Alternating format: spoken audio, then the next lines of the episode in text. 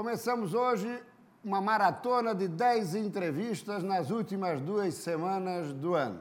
E a estreia é com o prefeito de Florianópolis, Jean Loureiro. Ele que é pai de quatro filhas, casado, formado em Direito e Administração e também mestre de Engenharia de Produção.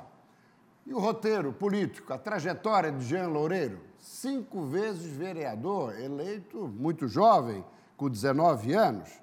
Depois também fez uma eleição para deputado federal, ficou de suplente, mas assumiu. Disputou a eleição municipal de 2012, foi para o segundo turno. Depois elegeu-se deputado estadual, foi também superintendente da Fátima e elegeu-se prefeito na última eleição em 2016. Prefeito, satisfação tê-lo aqui. É um prazer, Prisco, estar aqui conversando com vocês, fazendo um balanço desse ano de 2019, o melhor ano né, da história da nossa cidade. Pois é, é um balanço e também uma perspectiva, os desafios de 2020, que é um ano eleitoral. Mas antes de entrar na questão política e na questão administrativa e até na eleitoral, temos que começar por essa questão da Operação Chabu. Qual é o seu estado de espírito hoje? Estou muito tranquilo, apesar da indignação, né? Eu respeito muito a instituição Polícia Federal, né? Entendo que nesse caso houve um equívoco, um erro, que era natural seguir esse procedimento. Felizmente, o Ministério Público Federal pensou diferente quando houve meu afastamento. O desembargador federal Leandro Paulsen, da mesma forma, pensou diferente e, e deixou claro que todos os indícios não estavam comprovados, determinando a minha volta imediata ao cargo. Isso tudo trouxe um sentimento de solidariedade da população de Florianópolis em função da injustiça acontecida. Com a conclusão do inquérito, depois de seis meses de investigação, nada de novo foi encontrado. Nem a sala secreta que eles diziam que tem, que ninguém achou e ninguém sabe onde acontece. Agora, prefeito, o fato de ter sido preso, o fato de ter sido afastado e agora indiciado, isso não provoca um desgaste político-eleitoral? É, para muitos isso provoca. Se eu tivesse me escondido em casa, como é geralmente a reação de um culpado, mandado uma nota oficial para a imprensa, ao contrário, fui eu que comuniquei todos os meus eleitores logo que teve o relatório final. Fui eu que convoquei a coletiva de imprensa, liguei para todos os jornalistas, conversei, expliquei a situação, até porque é um fato tão absurdo no mundo jurídico que me permite fazer isso com tranquilidade. Quem conhece a minha vida pública, Prisco, eu não tenho um processo na justiça. Eu já atuo na política há 20 e poucos anos. Já ocupei sete secretarias municipais. Todo mundo conhece a minha postura com a cidade. Nós estamos falando de um processo que não tem desvio de recurso público, que não tem a prefeitura envolvida. E isso, para mim, só me deu mais força para ser prefeito essa, e me dedicar ainda mais. Essa leitura até eu fiz. Se antecipou, foi para a ofensiva, longe de ficar na defensiva. Mas numa campanha eleitoral, esse tema será colocado na pauta. Quer dizer, de alguma maneira terá que dar explicação, né, prefeito? Olha, acho que já dei explicação para toda a cidade de Florianópolis. Como a oposição não tem o que falar do que vai fazer, nem criticar o governo, se quiser vir com esse assunto, a população já sabe. Eu, na campanha, vou fazer uma campanha propositiva. Vou mostrar como a cidade estava, como eu peguei, como ela está no dia de hoje, como vai estar na eleição. Nós estamos falando do ano de 2019, o ano que Florianópolis mais investiu na sua história. Uma prefeitura que teve a melhor recuperação fiscal, segundo a Secretaria do Tesouro Nacional, dentre todas as capitais. O ano que mais teve obras na cidade de Florianópolis. É isso que eu quero apresentar para a população, a transformação que Florianópolis está vivendo. Né? Uma cidade que 93% das pessoas estão muito satisfeitas de viver, um prefeito tem coragem de enfrentar os problemas, um prefeito que fez que a cidade deixasse de ser a cidade que nada pode para ser a cidade que pode muito, uma cidade que vai ter a Marina da Beira-Mar, que fez o engordamento da Praia de Canasvieiras, que teve um largo da Alfândega totalmente revitalizado com seu centro histórico, que em conjunto com o governo que fez a ponte, fez todos o entorno das cabeceiras, dando uma condição melhor para o nosso maior patrimônio. Então, eu estou muito satisfeito com o trabalho, eu vou mostrar isso. Não há nada que me preocupe no processo, porque repetiram fatos sem nenhum tipo de comprovação, que inclusive o próprio Tribunal Regional Federal já decidiu em outros casos que esses tipos de atitudes apontados não configura crime. E na eventualidade de uma denúncia do Ministério Público Federal? Bom, se o, se o Ministério Público Federal ele já foi contra a busca e apreensão. Foi contra uma prisão totalmente irregular. Ou seja, está confiante né? que assim, o processo vai ser isso, ativado. Até, eu não posso falar porque eu não estou aqui para tomar uma decisão pelo Procurador da República, claro, né? Claro. Mas eu falo sobre a jurisprudência existente no Tribunal Regional Federal da Quarta Região. A característica apontada como crime por eles, nas minhas atitudes, não tipifica esse caso. Já tem decisões do TRF4. Se a preocupação da oposição é um eventual desgaste, eles têm que estar preocupados quando for arquivado o processo. Porque daí, quem falou vai ter que dar explicação para a população. E esse movimento de CPI na Câmara de Vereadores? A CPI ela não tem nenhum tipo de fato determinado. Ela foi apresentada meramente política por oito vereadores de oposição. Né? Já foi arquivada a CPI. Eles entraram com recurso, foi arquivado novamente. Agora entraram com mandato de segurança. Entraram com mandato de segurança. Judicializaram. Já entraram na segunda-feira, né, do dia, no, no início, há duas semanas atrás, e também não houve decisão quanto a isso. Olha, na verdade, a oposição está tentando fazer de tudo porque não acha defeito nas obras e na administração da cidade. Também não consegue provocar um desgaste em função de uma operação que foi totalmente injusta, que só dá oportunidade de eu provar essa injustiça. Eu quero convidar a oposição que faz crítica a começar a ajudar Florianópolis. Fazer como as entidades empresariais, as entidades comunitárias estão fazendo. A sociedade civil se uniu com a prefeitura.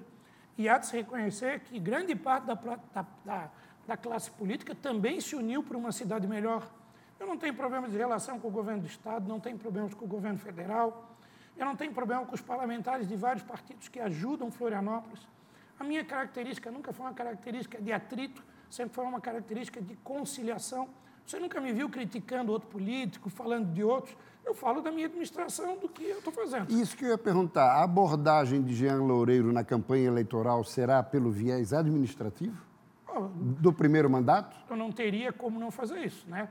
Um governo que mais teve entrega na história de Florianópolis, eu sou obrigado a mostrar o que era a educação de Florianópolis e como está a educação. Cidade que passou a cidade com a menor taxa de analfabetismo, que tinha 4 mil crianças na fila de espera para o creche, está quase zerada. Uma cidade que estava com a saúde abandonada e passou a ser o primeiro local, lugar da saúde em todo o Brasil, toda cidade, segundo a avaliação do Ministério da Saúde. Uma cidade que só de pavimentação, asfalto, que em 2019 são mais de 150 quilômetros, é mais que Porto Alegre, que Curitiba, ou seja, considerando que são cidades quatro vezes maiores são metrópoles, que Florianópolis. Ou seja, a gente tem muito resultado a apresentar uma cidade que tem dez vezes mais eventos, uma cidade que se preparou para a temporada de verão. Ou seja, Florianópolis tem números e resultados que pode apresentar o trabalho da nossa gestão. E Florianópolis não está vivendo isso só por causa do GEA, ou pela equipe que é composta na prefeitura. Está vivendo porque toda a sociedade está trabalhando em conjunto. É óbvio que a abertura do aeroporto impulsiona a cidade para um, para um bom momento. A terceira pista da Via Expressa também impulsiona a cidade para um bom momento. Mas é óbvio que a duplicação da Admar Gonzaga, que a prefeitura fez numa rodovia estadual, ajudou muito aquela rodovia. Ou seja, nós não estamos esperando mais, eu não estou reclamando que isso é do governo do Estado, do governo federal. Se precisar, eu faço. Né? A gente vai trabalhar.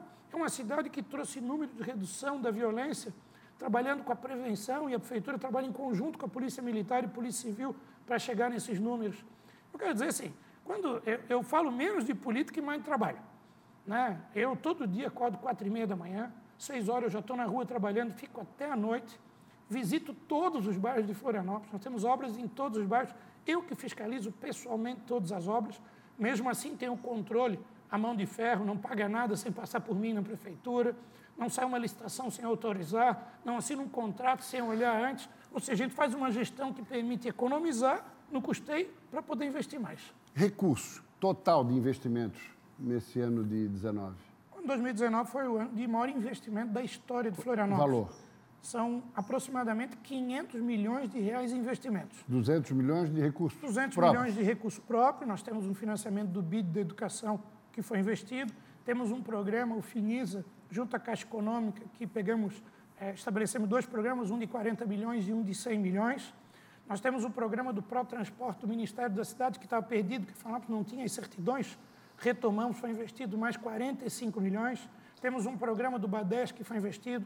Temos recursos do Orçamento Geral da União que vieram para o município de que nós conquistamos em 2018, que saíram em 2019. Mas eu vejo que do governo do Estado tem pouca coisa, né? Olha, o governo do Estado ele tem uma malha viária muito grande. Se ele investir na malha viária estadual, a prefeitura já está satisfeita. Se ele cuidar do que é dele em Florianópolis, está bom. Mas nós temos muitas parcerias. E a relação com o governador, como é que está? Olha, o governador ele tem um estilo próprio de trabalhar. Ele não é aquele estilo de estar relacionado todo dia com o mundo político, mas todos os contatos que eu tive com ele, ele foi muito solícito, resolveu questões importantes para a cidade de Florianópolis. Eu estava discutindo com a Secretaria de Infraestrutura porque eu queria fazer a obra da Admar Gonzaga, que vai para a Lagoa da Conceição. Era só autorizar. Eu tive que ir junto ao governador, ele determinou imediatamente que fizesse isso, com recurso da prefeitura. Então, às vezes, você tem um contato, mesmo que não seja um contato diário, mas um contato que, quando necessário, com ele ou com principais secretários, possa ajudar a cidade, isso vem acontecendo é, corriqueiramente. E com o governo federal?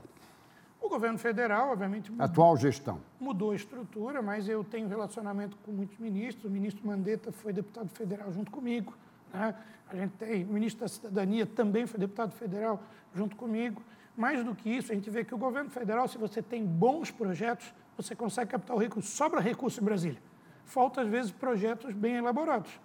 E óbvio que hoje, estando no Democrata, isso permite também ter um contato né, maior junto às lideranças nacionais do meu Até partido. pela presença que, de que Rodrigo é, Maia na Câmara. Rodrigo Maia, o Davi, o próprio Neto, como presidente nacional, que são expressões nacionais de respeito na política nacional, que permite demonstrar. Mas não adianta só ter o contato. Se não tiver bom projeto, você não capta o recurso em Brasília. Agora, já que o prefeito falou na filiação dos democratas, é o quarto ou quinto partido do Jean Loureiro? É o meu, é o meu quarto partido. Isso pode prejudicar? Eu acho que não. A população já sentia que é, não tinha mais clima em função de diversas situações da direção nacional de eu estar no PMDB. Eu vim impedido disso. Eu não estou me alinhando a uma corrente ideológica que vai em desencontro à minha atuação. O democrata defende, é, de maneira estatutária e programática, a desburocratização, uma administração de resultado, parcerias público-privadas, como a concessão da Marina, que a gente vem trabalhando. Ou seja, a minha prática na prefeitura já vem ao encontro da política que o democrata prega no Brasil todo. Há uma identificação, então, programática e ideológica? Programática e ideológica, e mais que isso, o eleitor conhece a minha capacidade de trabalho. Hoje estão votando mais nas pessoas do que nos partidos. Mesmo assim, eu busquei um partido que tivesse alinhado à minha atuação administrativa. E parceiros eleitorais, já em vista? Olha, a política é arte de conversar. A gente sempre fez isso. Muitos partidos já compõem o meu governo com técnicos que estão trabalhando lá. Existe uma capacidade de, de articulação, mesmo eu tendo totalmente foco na administração, nós construímos, construímos um rol de candidaturas proporcionais, ninguém tem a estrutura que nós vamos ter. A gente não fica divulgando nas redes sociais contatos, tirando foto, mandando. Isso é recado para quem não está conseguindo fechar com ninguém, daí fica publicando para tentar dizer. Nosso trabalho é feito com lideranças estaduais, por ser a capital, e as lideranças municipais. Eu respeito muito os partidos, os parlamentares, tenho diálogo com todos. As pessoas estão percebendo o bom momento que a cidade vive. Se quiser continuar construindo uma cidade para frente, eu acredito que nós vamos ter um número muito menor de aliados, que nós não queremos ter. O fato de proibir coligação não proporcional ajudou, não ter menos partidos disputando, mas quem acredita que a cidade está se desenvolvendo, crescendo e vai continuar desse jeito, vai construir um caminho em conjunto. Prefeito, a produção aqui preparou um material que eu achei interessante e vamos colocar aqui em discussão, em debate. Durante a campanha, Jean Loureiro fez as seguintes propostas: priorizar o transporte coletivo sobre o individual e os meios não motorizados sobre os motorizados. Bom, seguiu não, essa meta? Nós não atingimos 100%, mas a cidade já vê diferença. A prioridade, hoje, semana inclusive, está iniciando uma atividade de prioridade de transporte coletivo nos principais cruzamentos, onde os ônibus estavam demorando 20, 30 minutos. Então vai ter uma passagem especial sem eliminar a pista do carro para que o ônibus possa passar. Nossa própria política de iniciar na Ponte Estiluz, transferindo linhas que vão passar por ali, dando mais velocidade. Linhas que vão cruzar a Avenida Rio Branco, que antes não cruzavam, porque hoje o deslocamento não é só o tempo que o ônibus leva, é o tempo que você desembarca do ônibus e chega até o local. Tem certo. que fazer. O, o, o patinete, Florianópolis foi a primeira cidade depois de São Paulo, foi Florianópolis, no Brasil todo. Verdade. As ciclovias e ciclorotas tinham 80 quilômetros em Florianópolis, nós vamos ter 200 quilômetros. Ou seja, toda a rodovia que fez, fez isso, então plenamente foi atingido. Outro item, concluir o elevado do Rio Tavares. Já foi, foi concluído. Né? Abrir né? a UPA do continente. É, ninguém prometeu isso, só eu prometi. Né? Nós abrimos a UPA graças à aprovação, um projeto que permite funcionar com a OS. Hoje a UPA do continente custa 662 mil por mês, a UPA do norte da ilha custa 2 milhões, é com a estrutura de servidores públicos. Ou seja, foi uma experiência nova que deu resultado, quase 100% de satisfação de quem vai lá e uma, mais uma promessa totalmente cumprida. Criar pelo menos 2.500 vagas em creches, isso foi cumprido? Nós já criamos 4 mil vagas em creche. Né? Vamos passar muito além disso. Ampliar as vagas em período integral na educação? Foram ampliadas consideravelmente. Muito bem. Plano de governo Jean Loureiro foram eleitas sete prioridades. Melhoria na mobilidade urbana, educação, choque de gestão na saúde, segurança pública, políticas sociais, desenvolvimento econômico e reorganização administrativa municipal. Bom, tudo isso as pessoas estão vendo na prática. Né? A reorganização administrativa foi enxugada, nós tínhamos 700 cargos comissionados, hoje temos pouco mais de 300.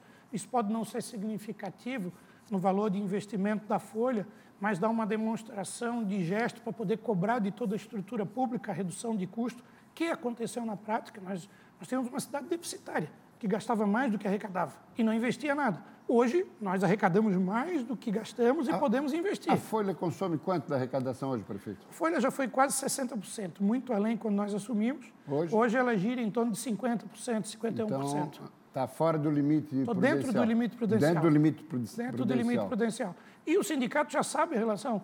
Nós não tomamos nenhuma medida que ultrapasse o limite prudencial, é a nossa regra. Inclusive tem um teto. Se chegar no limite prudencial, eu não concedo aquilo que é acordado e assinado por eles, que sabem que eu não posso fazer isso. Se a prefeitura voltar a não ter a gestão fiscal responsável, nós deixamos de fazer convênio com o governo do Estado, deixamos de participar de programas que podem trazer recursos para a prefeitura. Em conjunto com isso, a gente fez uma administração que não aumentou impostos. Por sinal, reduziu o ITBI. Agora, no mês de dezembro, encaminhei à Câmara Municipal a redução da alíquota de eventos em Florianópolis, que era de 5% do ISS para 2%. Ah, vai perder receita? No início, talvez, mas no final não vão ganhar, porque vai multiplicar o número de eventos.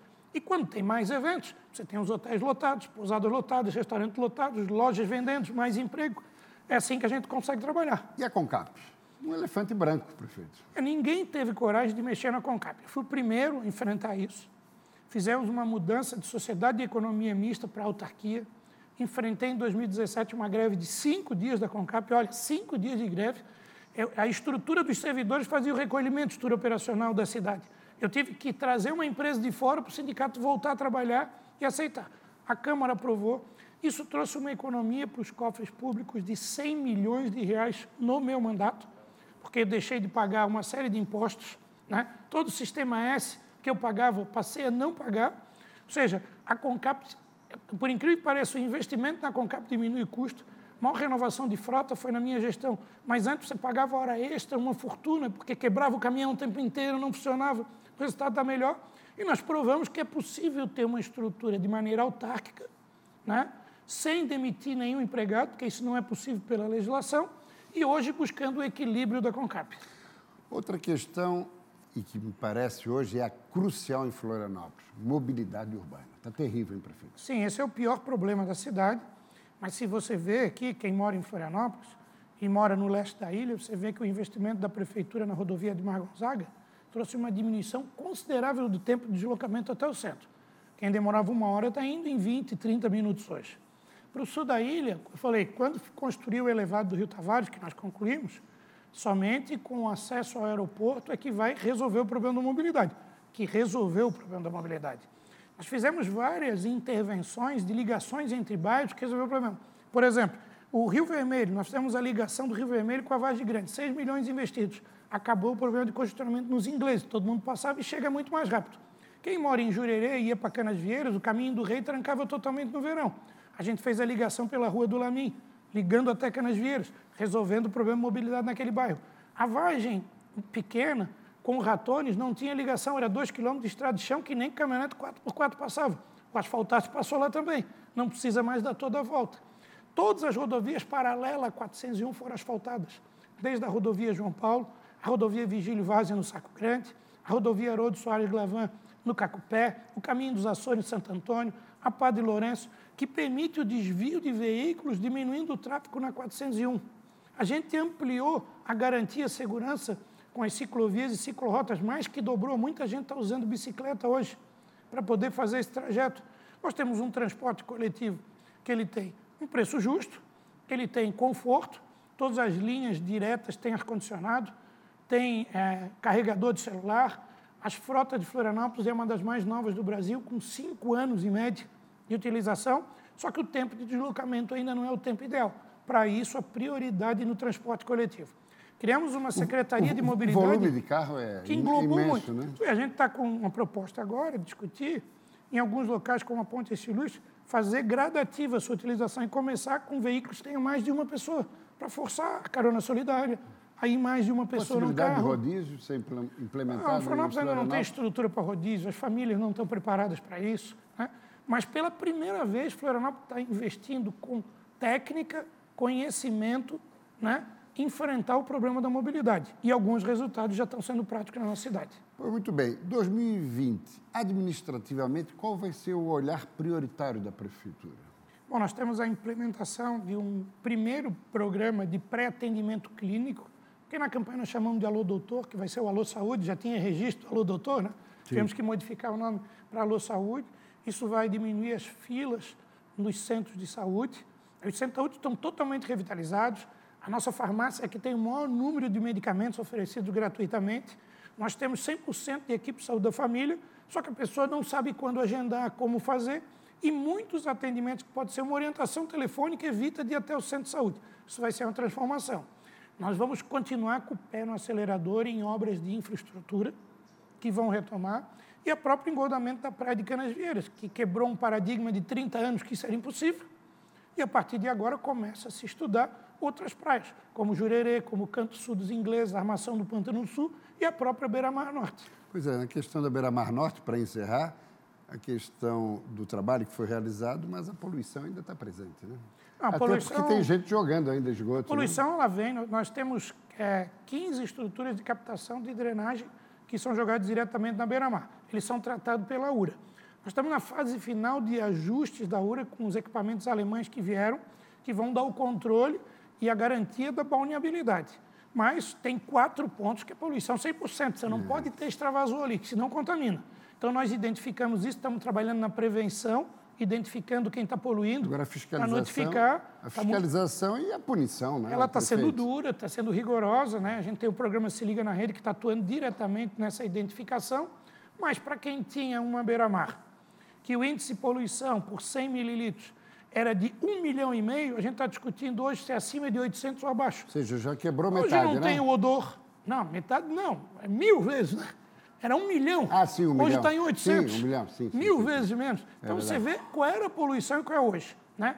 Hoje na beira-mar, se for lá, a última medição deu 300, né? O limite é, tá máximo oscilando, é 800. né? Em alguns momentos oscila, Só que né?